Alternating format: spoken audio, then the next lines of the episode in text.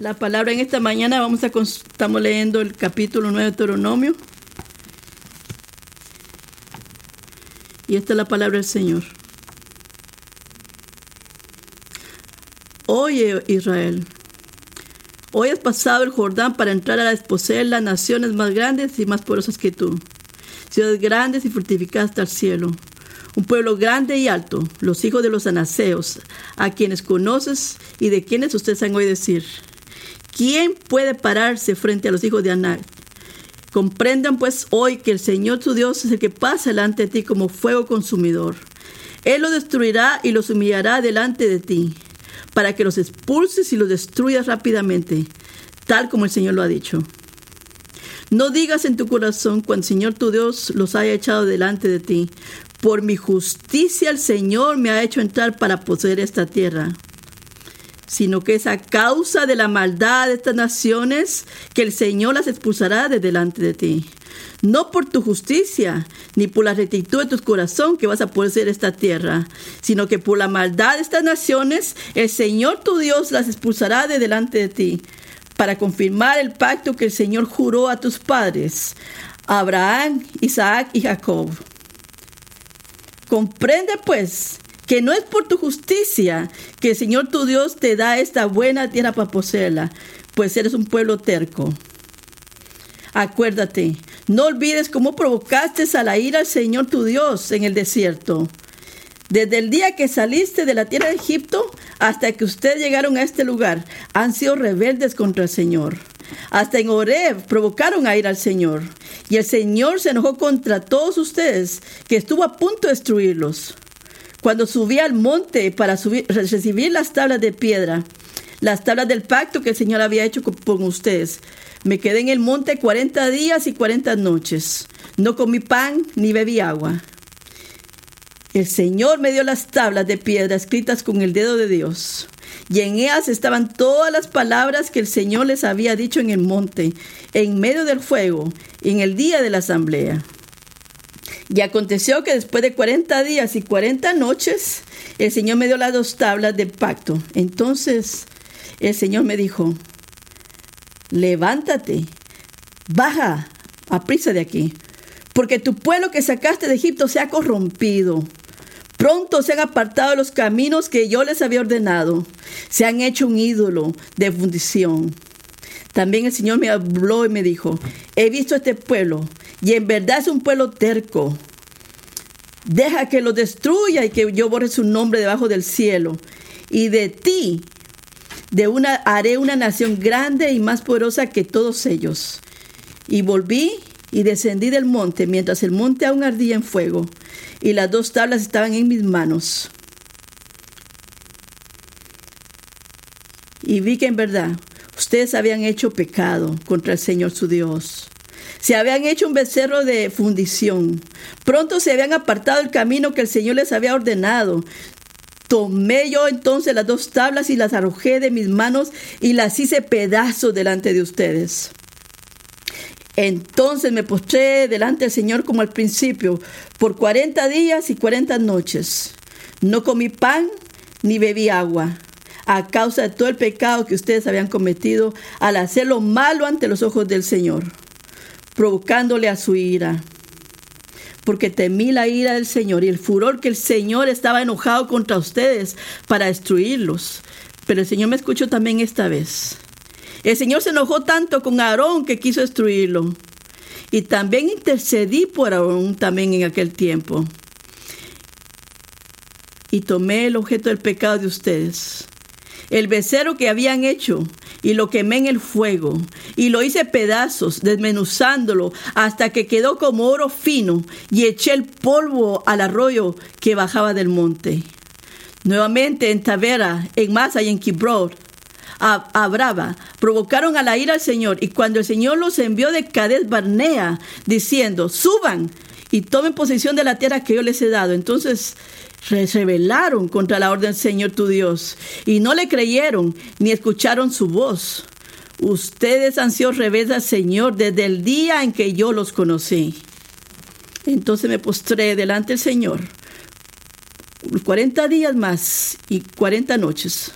lo cual hice que el lo hice porque el Señor había hecho que los iba a destruir. Y oré al Señor y le dije, oh Dios, no destruyas tu pueblo, a tu heredad que tú has redimido con tu grandeza.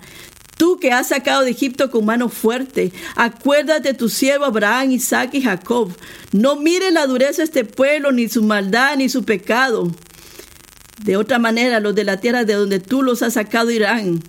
Por cuanto el Señor no pudo hacerles en esta tierra lo que había prometido, y porque los aborreció, los sacó para hacerlos morir en el desierto. Sin embargo, ellos son tu pueblo, ellos son tu heredad, a quien tú has sacado con tu gran poder y con tu brazo extendido. Capítulo 10. En aquel tiempo el Señor me dijo, labra dos tablas de piedra como las anteriores, y sube a mí al monte y hace un, arca de madera. Yo escribiré en las tablas las palabras sobre las que escribí sobre las primeras tablas que quebraste y las pondrás en este arca. Hice como el Señor me, dijo, y las puse en una en madera de acacia y labré las dos tablas y subí al al monte con las dos tablas de la mano. Y él escribió sobre las tablas la misma escritura que había hecho en la escritura anterior, los diez mandamientos, que el Señor había hecho en el monte, en medio del fuego el día de la asamblea. Y el Señor me las dio. Entonces me volví, descendí al monte y puse las tablas en el arca que yo había hecho, y ahí están como el Señor me lo ordenó. Después los israelitas salieron de Berot Berdea, Yacán, hacia Mosera. Ahí murió Aarón y ahí fue sepultado. Y su hijo Eleazar ministró como sacerdote en su lugar. Y de ahí salieron a Gudara, y de Gudara hacia Jutara, una tierra de corrientes de agua. En aquel tiempo, el Señor apartó a la tribu de Leví para que llevara el arca del pacto del Señor y para que estuviera delante del Señor sirviéndolo y bendiciendo su nombre hasta el día de hoy. Por tanto, Leví no tiene porción o herencia con sus hermanos. El Señor es su herencia así como el Señor lo había hablado. Me quedé en el monte 40 días y 40 noches como la primera vez. Y el Señor me escuchó también esta vez. Y el Señor no quiso destruirles. Entonces me dijo el Señor, levántate, continúa la marcha al frente del pueblo, para que entren y tomen posesión de la tierra que yo juré a sus padres que yo les daría. Esa es la palabra del Señor. ¿Qué texto? Nuestro texto de mañana es extenso y con razón. Porque el texto sigue una forma o flujo diferente de lo que normalmente quizás anticipamos. Por lo general, un sermón podría comenzar en un punto y avanzar a medida que se desarrolla el texto. Ahí llega un clímax. Pero Moisés está aquí con los israelitas en su actual condición y están como en una puerta que están por entrar y le está diciendo, van a entrar y después él vuelve hacia atrás y les recuerda y les recuerda muchas de sus infidelidades, cómo ellos han caído de la gracia y la gloria de Dios, cómo ellos no han permanecido en la voluntad de Dios. Y recordándoles esto, les trae ese presente estado y les das de la bondad de Dios. Así que si usted camina conmigo, le voy a pedir, vamos a leer estos primeros versos. Pero últimamente yo oro para que nuestra oración esta mañana como iglesia podamos ver que a pesar de nuestra rebelión y nuestra terquedad que rompe relaciones con Él, Él será fiel a sus promesas y nos recuerdan, como nos recuerda en 1 Juan, capítulo 1, verso 9. Si confesamos nuestros pecados, Él es justo para perdonar nuestros pecados y limpiarnos de toda maldad. Y esto está en Juan, 1 Juan 1, 9. Mas no solo esto, sino que no solamente perdona nuestros pecados, sino que nos restaura, lo cual es asombroso. Así que sin más preámbulos, vamos a sumergirnos ahora. El primer punto esta mañana es del verso 1 al 6 en el capítulo 9, la fidelidad de Dios a sus promesas del pacto. La fidelidad de Dios a sus promesas del pacto. Deuteronomio 9, del 1 al 6. En nuestro texto de apertura está ocupados dirigiéndose a un pueblo mientras se preparan para entrar en la tierra prometida. Les recuerda las promesas de Dios mientras que al mismo tiempo emite una severa advertencia. Considere conmigo lo que el Señor le está diciendo a su pueblo por medio de Moisés. Deben entrar a desposeer estas naciones. A lo que algún rebelde en la multitud había gritado, en realidad probablemente ese sea yo. Oh, espera, espera, espera, espera. Naciones, con una S al final.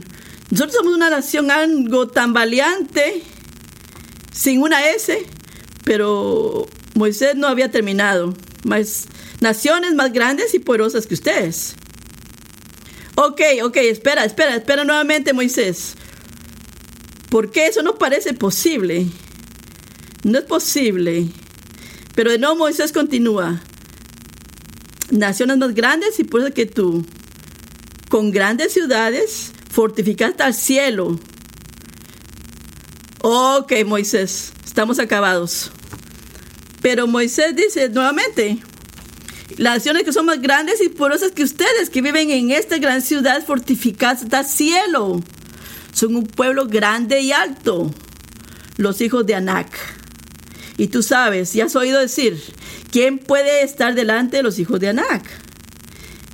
Que son las mismas palabras que utilizaran los diez de los dos espías después de haber sido enviados a la tierra y claramente pensaron que nadie podía pararse frente a ellos. Los hijos de Anak fueron las personas más grandes y ferozas de esa época.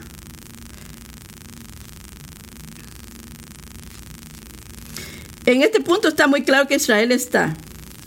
Lo que está a punto de hacer no se puede hacer. Aquellos a los cuales están a punto de pararse, nadie puede parárseles enfrente a ellos. A quienes ellos están a punto de expulsar, nunca han sido expulsados antes por nadie. Los anaseos solo una de las que está a punto de desposeer, pero en realidad no puedes desposeer una nación grande y porosa con ciudades grandes y fortificadas. No es tu propia fuerza. Así que haré esto, dice el Señor. Él hará que no se pueda hacer bajo otro otro medio posible. Y entonces me gustaría que invitar esta mañana a considerar cuál es el ANAC tuyo a hoy. Es una situación tan grande en tu vida que parece debilitarte. Tal vez sea una situación de trabajo. Un niño simplemente no parece querer doblar sus rodillas delante de Dios. Tal vez es una relación personal con un miembro de tu familia, un cónyuge tuyo, con el que estás luchando. Y algo, cada vez que usted llega a, un lugar, cada uno se para a un extremo de un valle y gritando uno al otro, pero ninguno de los dos queremos renunciar a su lado de la colina. Cualquiera que sea tu situación, si sientes que es demasiado grande, yo diría amén, pero solo diría que no debemos detenernos ahí. No te detengas en esto. Esto es imposible, no te detengas ahí. Da el siguiente paso. Escucha las palabras del texto de esta mañana que le recuerda a tu alma que Dios es el que expulsará de nosotros todas las cosas que se interponen entre Dios y nosotros. Dios mismo es el que cumple todas las cosas por su santa voluntad y seguro que lo hará. Ahora ni el texto ni yo estamos diciendo simplemente mira hacia atrás y siéntate nada. No, el Señor claramente invita a Israel a hacer algo. Dios no está simplemente diciendo siéntate causa y causaré un terremoto o una enfermedad de algún tipo para eliminarlos. Dios le está diciendo a Israel, confía que haría algo imposible que Él ha prometido hacer. Él lo va a hacer. Dios lo está invitando a confiar profundamente y a depender de Él. Para usar palabras del mensaje de la semana pasada, Dios le está diciendo, invitándoles a recordar su fidelidad en el pasado. Lo que luego les daría esperanza principal, la fidelidad de Dios en el futuro. Eso es lo que Él haría.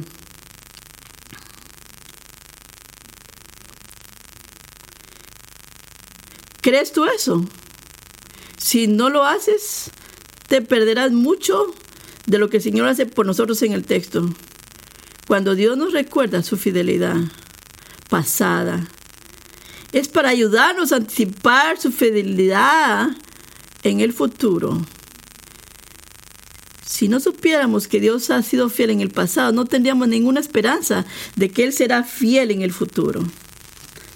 Y podemos hablar de muchas historias donde Dios se ha mostrado que Él es fiel, que Él mantiene su pacto. Y por esa razón podemos tener fiel fe que Él hará lo que Él dijo que iba a hacer. Así que nuestro primer punto esta mañana es la fidelidad de Dios a sus promesas de pacto. Así que ahora Moisés, al ayudar a Israel, también nos ayuda a nosotros a que veamos las promesas del pacto de Dios en estos versículos iniciales. Esto es lo que Dios ha prometido a Israel. Pero conociendo los corazones del pueblo Israel, Moisés sabía que olvidarían que es la fidelidad de Dios la que cumple y asegura sus promesas de pacto. No al revés. No al revés. En los versos 4 a 7, Moisés quiere asegurarse que los israelitas estén advertidos de no pensar que lo que Dios está a punto de hacer se debe a cualquier mérito de su parte. Por el contrario, en un momento, Moisés les hablará de varias veces cuando fallaron completamente la prueba y se sintieron tentados a pensar que lo que sucedía fue debido a su propia acción. Y así Moisés advierte severamente a los israelitas diciendo exactamente quién logrará estas cosas imposibles. Tres veces en los dos versículos. Lea conmigo. No digas en tu corazón, después que el Señor te ha echado delante de ti, que es por mi justicia que el Señor ha traído este para poseer esta tierra o mientras sea causa, o que sea causa de la iniquidad de estas naciones, que Señor, porque el Señor es quien las saca delante de ti, no por tu justicia ni por tu rectitud. Vas a pasar esta tierra, sino por la iniquidad de estas naciones. El Señor, esta tercera vez, el Señor es quien la está sacando y expulsando delante de ti, para que confirme la palabra que el Señor juró a tus padres, Abraham, Isaac y Jacob cristiano, habrá momentos en tu vida en que anheles la tierra prometida. Con esperanza, oraremos, perseveraremos, ayunaremos, anhelaremos. Y oraremos una oración. Y puede ser que en estos momentos recordemos que hemos visto y recordaremos las cosas que hemos salido por la gracia de Dios. Y también habrá tiempos cuando Dios nos muestra su gracia respondiendo a nuestra oración, trayendo a, completar, dándonos un rompimiento.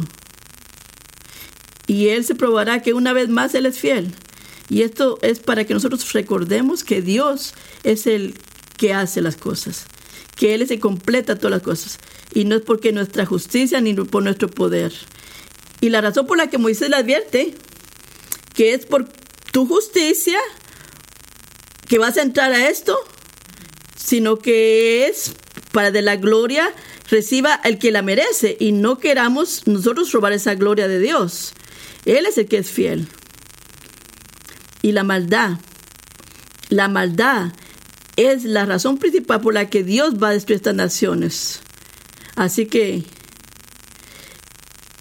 ellos harán, saldrán de la nación por su maldad, como lo vemos en el texto, estas naciones. Así que tu contribución, mi contribución a cualquier, a cualquier cosa que logremos en la vida, no es por nuestra justicia, sino más bien por nuestra rebeldía delante de Dios. Y aquí Moisés brinca de nuevo al, a relatar múltiples casos con los tratos infieles de Dios con Israel, sus contribuciones obstinadas y rebeldes a los que Dios está haciendo. Nuestro primer punto ha sido la fidelidad de Dios a sus promesas del pacto. Y así Israel se convierte en Israel, olvidó la fidelidad de Dios a sus promesas del pacto. Esta próxima sección que menciono es para que veamos detrás y recordemos y cómo Israel no ha sido fiel a Dios. Y Moisés comienza aquí en el verso 7 Y dice, recuérdense y no lo olviden. Lo que podemos decir es amén. No te olvides, recuerda. Y recuerda, y mira lo que dice, recuerda y no olvides. Recuerda y no olvides. ¿Cómo provocaste a Dios a ir en el desierto? Desde el día que ustedes salieron de Egipto hasta que vinieron a este lugar, ustedes han sido rebeldes en contra de Dios. Esencialmente, acuérdate y no olvides. Si Dios dice, Él es fiel y Él es justo perdonar nuestros pecados, ¿por qué seríamos que ser alentados a recordar y no olvidar que nuestra rebelión contra el Señor? Porque la única forma de ver y sentir verdaderamente el peso de lo que Dios estaba haciendo a punto de a favor de Israel y lo que Dios hace por ti y por mí todos los días es verlo a la luz de a pesar de nuestra rebelión declarada y terquedad. Nuestro Dios no es un Dios que espera que nuestra justicia llegue a un cierto punto en el que luego se vuelve infiel, fiel para ayudarnos. No es así como Él trabaja. Eh, hermanos, a pesar de nuestra rebelión, Él, nuestra, nuestro olvido, que, que se olvida del bien que Él nos hace, que mientras nosotros estamos muertos en, nuestros, en nuestras culpas y pecados, Él prometió a través de un pacto. Cuando nosotros, cuando nosotros no olvidamos nuestro tiempo pasado, cuando éramos rebeldes y nos rebelamos en contra de nuestro Creador, si nosotros no pensamos que lo que fuimos salvados es muy pequeño, eso disminuye la grandeza de la salvación y de la cruz. Es importante que nosotros podamos meditar en eso, en la cruz, lo glorioso. Pero hacer eso excluyendo o excluyendo los pecados que hemos cometido, eh, eso nos lleva a, tener un contentamiento completo y gozo completo. Cuando nosotros nos acordamos de nuestras, faltas, engrandece la gloria, la cruz. Y no solamente lo hace ver grande a, nuestros propios ojos, sino también al mundo que nos está mirando. Así que al ayudar nuestros corazones rebeldes a no olvidar, sino más bien recordar a nuestros nuestras rebeliones. Moisés en los versos 8, 24 recuerda a los israelitas varios tiempos en los que se rebelaron contra Dios, en particular en el becerro de oro que hicieron. en el relato de la terquedad rebelión de Israel contra Dios, con la historia del becerro de oro, Moisés dice, ellos él estaba listo, Dios estaba listo para destruirles. Hermanos y hermanas, nuestros pecados no son cosas pequeñas. Son tan severas que Dios las tenía intención de hacer Israel. Tenía intención de hacer que los cananeas los destruyera. Y esto es muy significativo porque esto sucedió incluso mientras Moisés estaba en el monte, ocupado recibiendo las tablas iniciales con los diez mandamientos, después que Dios hizo un pacto contigo. Mientras Moisés estaba ahí ocupado, recibiendo las tablas y la confirmación de lo que Dios quería hacer con un pacto, ustedes estaban así. Por eso, Moisés rompe las tablas. Y en esta situación, no es como que Moisés está sorprendido y, y rompe las tablas. Las agarró y se las rompió enfrente de ellos. Esto fue intencional de parte de Moisés. Israel, ustedes han andado por 140 años. Y ustedes, él dijo, Dios nos va a llevar a un lugar. Aquí están las tablas que había dicho para hacer ese pacto. Y por la maldad de ustedes, las tira y las hace pedazos, en pedazos, mil pedazos. Esta es una relación de rotas por tu maldad. Un pacto ahora vacío, terminado. Tan rota estaba la relación entre su pueblo que le dice a Moisés, levántate, baja pronto de aquí, porque tu pueblo que tú has traído de Egipto ha actuado corruptamente. Dios los, los deshonra. Esto trae a la mente cuando Dios le dijo a Oseas que se casara con una prostituta. Y luego le dice, ordena y, y, a tu primer hijo le vas a poner, no eres mi pueblo, porque no eres mi pueblo, y yo no soy tu Dios. Esto está en Oseas 1.9. Iglesia, nuestro pecado corta y destroza relaciones. La idea es de que nuestro pecado podría llevar a Dios hasta el punto de decir, ustedes no son mi pueblo. Y yo no soy su Dios. Esto es desgarrador. Muy desgarrador. Pero es la consecuencia de nuestros pecados. Esa es la consecuencia. Nos separa de Dios Oh Señor, ayúdanos.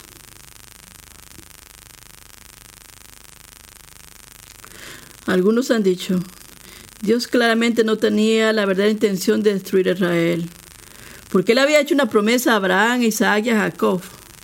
Además que él cedía en algún momento, así que en realidad quizás solo era una amenaza o no, no lo fue. ¿Qué hizo Moisés inmediatamente después de romper las tablas? en el verso 18. Entonces me postré ante el Señor como antes, 40 días y 40 noches. No comí pan ni bebí agua, debido a todo el pecado que habían cometido, a hacer lo que era malo a los ojos del Señor, para provocarlo a su ira, porque yo tenía miedo de la ira y el desagrado que el Señor tenía contra ti. De modo que estaba listo para destruirte. Pero el Señor también me escuchó esta vez.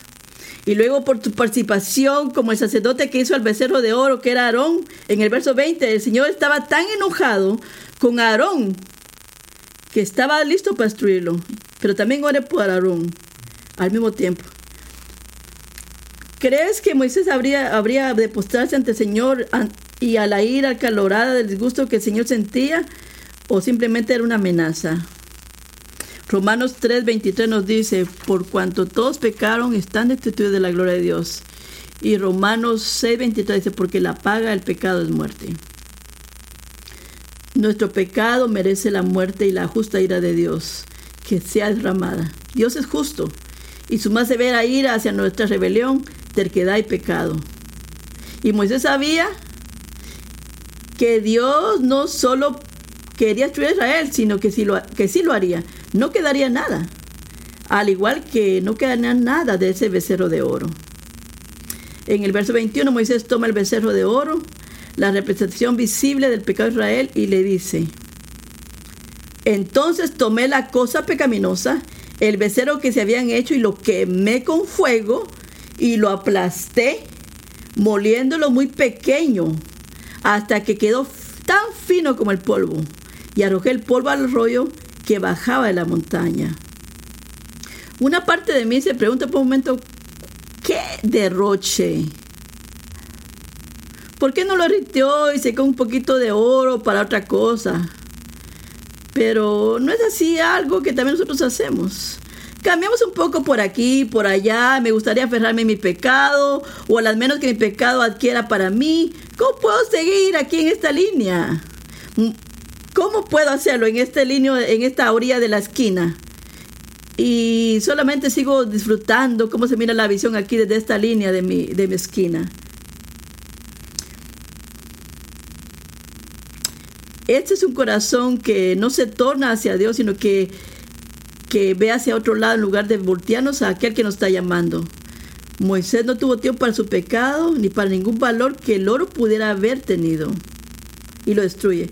Moisés quita la cosa pecaminosa y lo destruye por, por completo. Y es un símbolo lo que él estaba haciendo, lo que sucedería si ellos se rebelaban contra Dios. Y al mismo tiempo un mandato lo que podían hacer con sus corazones pecaminosos y decir, esto es lo que va a pasar, destruyelo, destruye, no, no agarres del pecado, no lo entretengas, porque te va a llevar a la destrucción. Ahora esta historia del becerro de oro, relatada por Moisés, uno pensaría que ya fue suficiente para producir un corazón y un espíritu contrito. mientras se paran en el precipicio antes de entrar a la tierra prometida, escuchan la promesa de Dios de ir delante de ellos como un fuego consumidor, a la luz de su maldad al hacer el becerro de oro. Pensarías que fue suficiente, pero como medida adicional, Moisés en los versos 22 y 23 menciona cuatro episodios más en los tratos pecaminosos, rebeldes y obstinados de Israel contra Dios. Y Moisés incluso da otro golpe al estómago, por así decirlo, en el verso 24. Ha sido rebelde contra el Señor desde el día que lo conociste. Esto tú quieres gritar. ¿Qué? ¿Qué? ¿Cuántas veces? ¿Cuántas veces vas a caer? Y después de esto, yo, yo, yo puedo pensar mi pecado y decir, olvídalo hermano, hermana, olvídalo. Nuestros pecados, hermanas, no es una cosa pequeña, porque destruye relaciones, destruye pedaza relaciones entre nosotros y merece ser consumido por el fuego, destruido con la justa ira de Dios. Nuestro pecado le da a Dios todo el derecho por su justicia destruir, destruirlo. Y Dios tiene todo el derecho de decir, yo borraré tu nombre de debajo del cielo. Y esto está en letra grande, en letra mayúscula. Pero esa no es la realidad para los creyentes.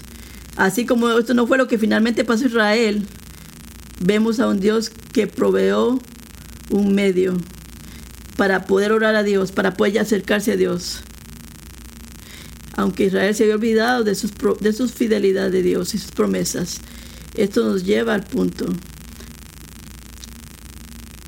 Dios prueba una vez más que Él es fiel a su fidelidad y sus promesas. Él es fiel a su pacto. Él es fiel a su pacto.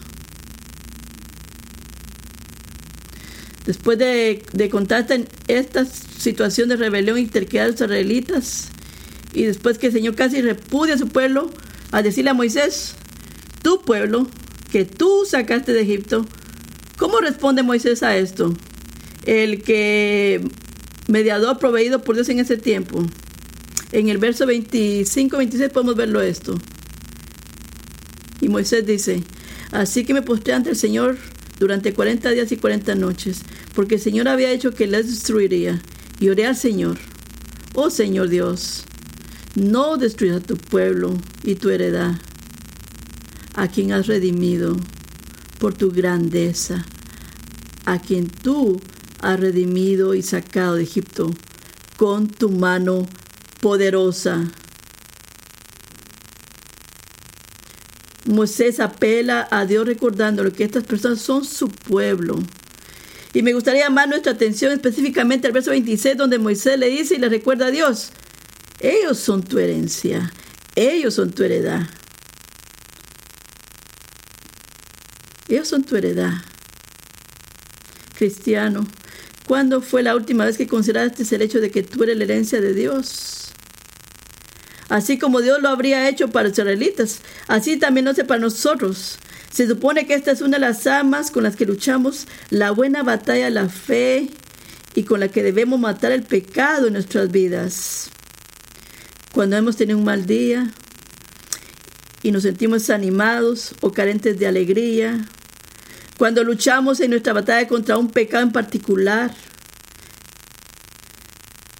si a nosotros o alguien cercano a nosotros está enfermo en sus últimos días y finalizando ya su etapa en esta vida, lucha por la fe sabiendo que Dios nos ha llamado a ser su misma herencia. Y como creyentes, eso es lo que somos. Qué esperanza, qué alegría Qué verdad tan gloriosa poner, el pecado y sus tentaciones a la muerte, recordando nuestras almas que somos la herencia de Dios. Y Moisés no solo apela en base a, la, a que Israel es la herencia de Dios, también Moisés intercede por Israel apelando a Dios por el bien de su propia gloria y su propio nombre, diciendo en el verso 27, acuérdate de tus siervos Abraham, Isaac y Jacob no considera la terquedad de este pueblo, ni su iniquidad, ni su pecado. Verso 28. no sea que la tierra a la que tú los trajiste digan, porque el Señor no pudo traerlos a la tierra que les prometió y porque los odió, los sacó para matarlos en el desierto. Un autor, al un autor al considerar estos versos notó que aunque el pueblo de Dios tenía la libertad de romper su pacto con él, Dios no tenía la capacidad de ser infiel a sus promesas del pacto. Y Moisés apela exactamente a eso. Al apelar a las promesas de Dios, Moisés ora especialmente en respuesta al verso 12, donde Dios le dice a Moisés, es tu pueblo, a quien tú has traído de Egipto. Y repite lo que acaba de orar en el verso 26, nuevamente en el verso 29, porque ellos son tu pueblo, tu herencia y quienes tú sacaste por tu gran poder y por tu brazo extendido.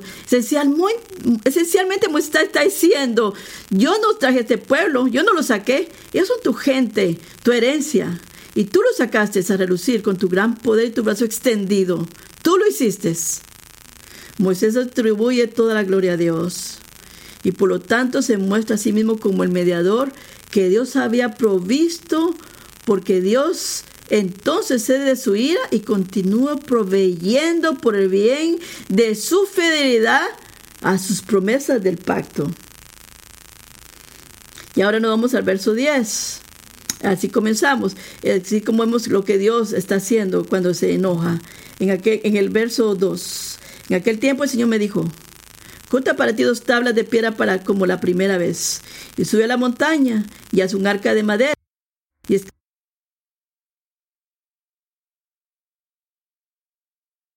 dentro de esa arca. Después de todo, casi al borde de desheredar a los israelitas, después de estar listo para destruirlo y hacer una nueva acción de Moisés, después de que Moisés intercediera como, un mediador provisto por Dios, Dios provee un segundo set de tablas, una renovación de su pacto con su pueblo. Esas tablas que estaban rotas se simbolizan y simbolizan una relación rota, pero ahora con las nuevas tablas una relación restaurada. Dios intercede. Dios escucha la intercesión de Moisés. Iglesia, ¿puedes recordar un momento en que Dios proveyó a su propio mediador? Y después de que ese mediador hizo lo que fue enviado a hacer, Dios envió a su espíritu para confirmar un nuevo pacto con su pueblo. Moisés fue un gran líder. Pero escucha lo que dice el escritor de Hebreos acerca del mediador final de Dios para nosotros en Hebreos 3 del 1 al 6. Hebreos 3 del 1 al 6. Puede leer todo el capítulo si quiere, pero vamos a leer verso 3 del 1 al 6. Por lo tanto, hermanos santos, ustedes que comparten un llamamiento celestial, consideren a Jesús, el apóstol y sumo sacerdote de nuestra fe, quien fue fiel a que lo nombró así como Moisés también fue fiel en toda la casa de Dios, porque Jesús ha sido considerado digno de mayor gloria que Moisés. Tanta más gloria como el constructor que una casa tiene, más honor que la misma casa. Porque toda casa es construida por alguien, pero el constructor de todas las cosas es Dios. Ahora bien, Moisés fue fiel en toda la casa de Dios como siervo para testificar de las cosas que se harían más adelante. Pero Cristo es fiel en la casa de Dios como hijo. Y nosotros somos su casa. Si es que realmente mantenemos firme nuestra confianza y nuestra esperanza puesta en Él. El Señor proveyó un mediador para Israel, una renovación de pacto, su provisión de unas nuevas tablas de piedra, incluso se dio su ira contra Aarón para cuando eh, murió Aarón y levanta a un nuevo sucesor. Dios dice el, el sacerdocio va a continuar a través de Eleazar. Así que siempre va un sacerdote para Israel. Dios, Dios realmente ha parado con su enojo porque lo hace a través de la intercesión de Moisés. Y esto solamente nos apunta a Jesús porque Jesús últimamente ha recibido y Dios ha derramado toda su ira sobre Cristo para que nosotros que somos de Él, tenemos este mediador que es Jesús, podamos tornarnos y volver a Él. La ira ha sido satisfecha en Jesús. Así que si usted reclama el nombre de Jesús, Él derramará su ira, pero sobre Cristo. Y así que si somos, somos su Israel, Dios no destruirá tu vida. Amigos, si esa no es la más gloriosa, más preciosa verdad y esperanza para esta vida y para la vida venidera. Eh, caemos, caemos y fallamos cada día y una y otra vez. Y Dios, que es justo y sería justo en destruirnos por su justicia, nos dice, proveeré un mediador. Así que de esa forma no, no tendré necesidad de destruirte, para que puedas, yo pueda renovar mi pacto contigo.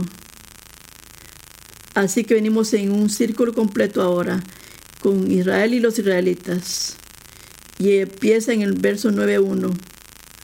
Escucha, oh Israel, debes cruzar Jordán hoy para entrar a exposer a estas naciones más grandes y poderosas que tú. Mira esto, este, también suena en, en Deuteronomio 10.11.